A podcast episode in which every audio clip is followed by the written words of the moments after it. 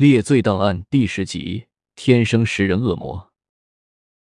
很多变态连环杀手的最初成因，都要追溯到青少年时期的成长环境，而其中绝大部分与压抑有关。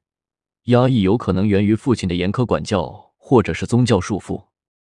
但是，今天谈论的对象，则要溯源到更早的时候，那就是婴儿期，一个天生的恶魔。一九七四年，美国马萨诸塞州监狱内，心理专家洛克朗用最严厉的口吻警告缓刑官：如果放这个人回归社会，那将是场大灾难。他跟其他不良少年完全不同，他会把脑子里的变态幻想全部付诸实施。对此，缓刑官回答道：“我有什么办法？他毕竟没成年。这个危险的少年。”名叫纳萨尼尔·巴乔纳。七岁时，巴乔纳就开始了恶性犯罪。他将一名五岁大的小女孩骗到自家地下室，用绳子勒死。幸亏他力气不够大，女孩事后被抢救回来。十三岁，巴乔纳又把一名六岁的小男孩骗到山上，对其实施暴力侵犯，随后试图杀死他。这名男孩侥幸逃跑。十七岁，巴乔纳劫持了一名八岁男孩，虐待并侵犯，接着打算勒死对方，幸亏被邻居看到并报警，警察及时赶到，救下了男孩。至于巴乔纳，只被判处四个月监禁。巴乔纳的过往，仅仅是这些作为，就足够让人不寒而栗。但真正恐怖的地方还不在于此，监狱里。只要提到巴乔纳，连狱警都感到恐惧。有一名狱警曾在报告中写道：“囚犯嘴里经常嚼着人的肉。”其实，早在六岁之前，巴乔纳就嗜好人肉。他在儿时就读的维伯斯特小学，老师曾多次打电话给巴乔纳的母亲，表达了内心的不安。巴乔纳有个习惯，喜欢咬开并吃掉自己的皮肤。在吮吸血液，伤口结痂后，再把伤疤撕开，嘴里含着痂皮，继续吸血，反复如此，直至皮肤溃烂流脓。在狱中，巴乔纳的习惯变得更加奇怪。根据狱警报告的原文描述，巴乔纳咀嚼自己的痂皮和血肉时，表情非常享受，看上去就像在做那种事情。这些记录表明，巴乔纳将口唇刺激和性连接在了一起。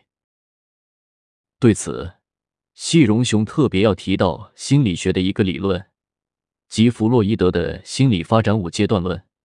这五个阶段，每个都与性有特殊的矛盾冲突，人格差异与特殊人格的产生全都与此有关。其中第一个阶段称为口唇期。该阶段的人体紧张部位是嘴，吮吸就产生快感，例如婴儿不饿也会吸手指。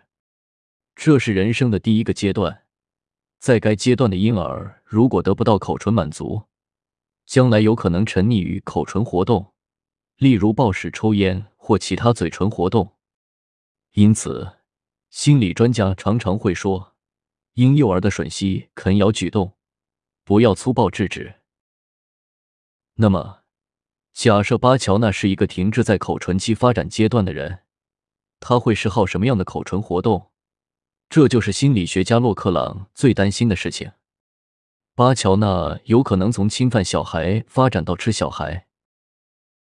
一九七六年五月，巴乔纳刚刚被假释后，又劫持了一名九岁小孩，并实施暴力侵犯。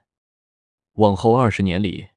巴乔纳劫持、侵犯多名儿童，反复入狱，再被假释出狱，陷入对儿童的犯罪循环。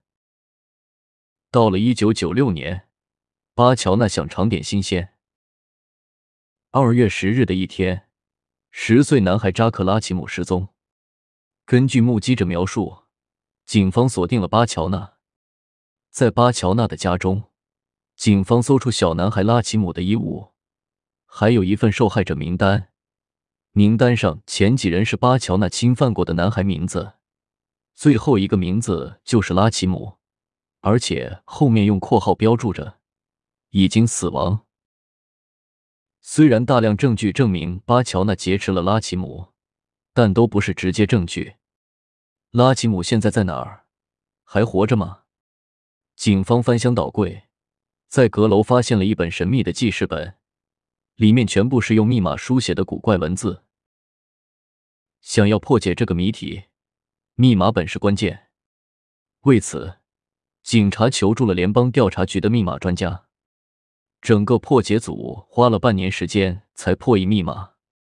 本来警方认为拿到破解后的内容，小男孩失踪案就能水落石出。没想到这些解译后的文字，揭开了巴乔那隐藏的一个可怕秘密。密码记事本上所写的，是一份变态食谱，上面有男孩肉煎饼、法式炸男孩肉丸、男孩肉炖菜。另外还有折磨和吃小孩的经历，以及涉及儿童各部分肢体的实用感受。标题分别是：今天的午餐是男孩肉、烧烤蜂蜜男孩肉等。接下来的调查印证了警方的担忧。自从小男孩拉奇姆失踪后第三天，巴乔纳破天荒为邻居举办烤肉聚餐，邻居都觉得肉味很怪。巴乔纳解释说是鹿肉。还说是自己亲自猎杀的，可是巴乔纳没有狩猎和武器执照，也从来不猎鹿。警方进一步搜查巴乔纳的家，在绞肉机里发现了人的头发，地下挖掘出二十一块骨头碎片，属于十岁左右的男孩。管道内发现人体组织，更可怕的是，这些人体还属于不同的多个男孩。警方回想起那份受害者名单。上面有五十四个名字。遗憾的是，巴乔那到底伤害了多少男孩，永远也无法得知了。由于当时的技术限制、现场破坏以及数据缺乏，警方没能确定小男孩拉姆齐的下落，以及巴乔纳家中每块人骨的身份。巴乔纳吃人肉的欲望是真实的，他为什么想吃男孩的肉？他一开始只是对男孩进行侵犯，为何这种欲望变成了吃掉男孩？细荣雄曾经在前几集说过，吃人肉或喝人血的犯罪欲望，大部分来源于外部压力，尤其多见于对某些宗教的抗拒行为。因为吃人是这些宗教的最大禁忌，长期受到宗教压抑，就有可能走到反面。但是。巴乔纳是个特殊案例，他在最原始的阶段就发生了错乱。人类生存繁衍最基本的两大需求就是吃和性，巴乔纳在这两点产生了交叉，逐渐演变成现在的人格，成为了吃人恶魔。二零零二年，巴乔纳被定罪，判处一百三十年监禁。由于缺乏有力的直接证据。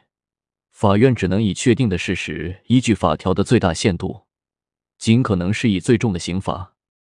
对此，卡斯卡特县检察官布兰特莱特表示：“尽管我们的证据都是间接的，但是当证据足够多时，就会无限逼近真相。这就是法律的高度盖然性。